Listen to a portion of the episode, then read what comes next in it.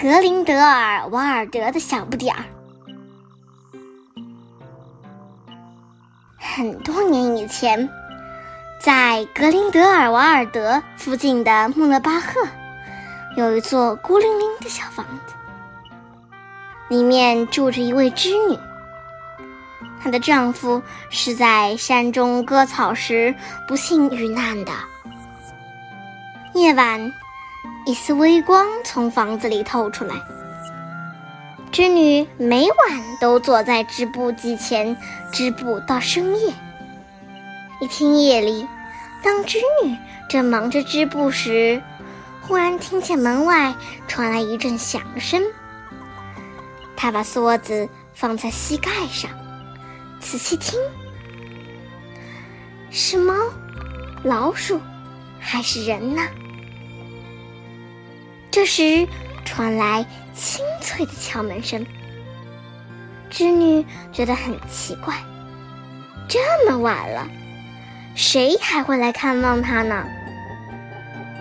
她仍坐在原地不动，心想：这或许是从冰川上吹来的风弄响了大门。但事实并不是这样，的敲门声又响了起来。有人想找我，他自言自语地说，心里觉得毛毛的。他端起油灯，走到门口，大声问：“谁呀？”他听见一个尖声尖气的声音说：“亲爱的女士，快来帮帮我们！我是维特霍恩的小矮人。”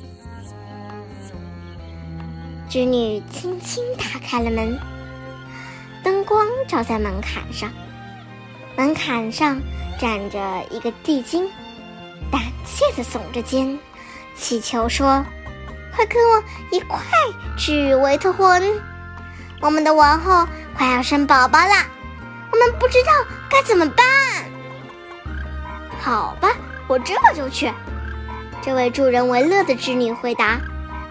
因为她是全村最好的接生婆，她迅速地收拾好东西，把它们放进篮子里，就跟着这个小地精前往维特霍恩。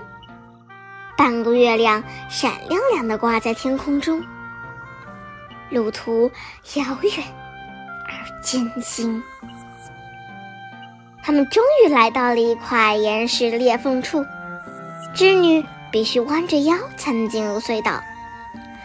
这条通道伸向很深很深的大山中，在隧道的尽头露出一丝微光。隧道逐渐变得越来越宽，越来越高。在岩石洞的顶端有一个宽敞的大厅，在织女看来，这个大厅宽敞的足以装下村里的教堂。四周墙壁上全部装饰着光彩夺目的水晶，在淡蓝色的灯光中，他恍惚看见一群小地精在迅速地跑向一侧，为他这个大块头女人腾地方。他被领入一间用水晶装饰的房间，在那儿，他为皇后接生。然后继续照顾皇后母子俩。织女送给这个刚出生的宝宝一件精心编织的亚麻衣服，地精们非常高兴。在精心呵护和照看这对母子一段时间后，织女想回家了。地精们心中充满感激，簇拥着她，把她送到出口处。离开时，织女发现他们不停地向她挎在胳膊上的篮子里扔东西。她觉得篮子越来越沉，这些东西好像是石头，或者是沉甸甸的煤块。当有一块东西从篮子里掉出来时，几个地精立刻冲过去，把它塞了回去。一个地精高声唱道：“散落的越多。”装入的越少，最后，他们走出了山洞，地精们对他再次表示感谢，并挥手告别。回家的路上，挎在胳膊上的篮子让他觉得太重了，他被一块石头绊了一下，有东西从篮子里掉了出来。不过，织女并没有停下脚步把它们捡起来。回到家中后，他把篮子里剩下的东西一股脑的倒在壁炉里，就累得上楼回房间睡觉了。第二天早上，织女下楼生火热牛奶的时候，你猜她在壁炉里看见了什么？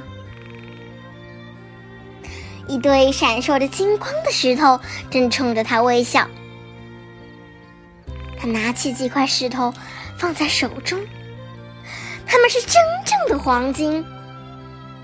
这时，他才想起自己如此不小心，把那么多金块都落在路上了。他感到非常心疼，赶忙离开家，沿着昨晚回家的路寻找金块。但不论他怎样在布满石头的山坡上搜寻，都无法找到他们，而且也找不到石洞的入口。即便如此，他依靠剩下的金子，仍变得非常富裕。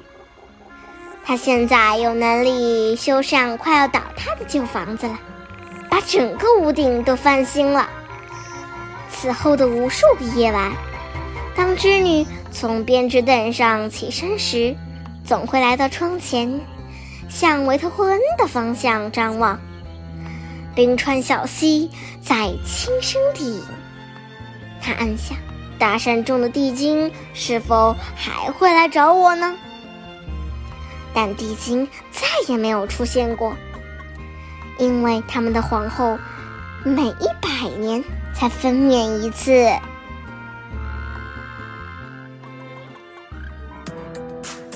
今天就讲到这里啦，家宝讲故事，下周见。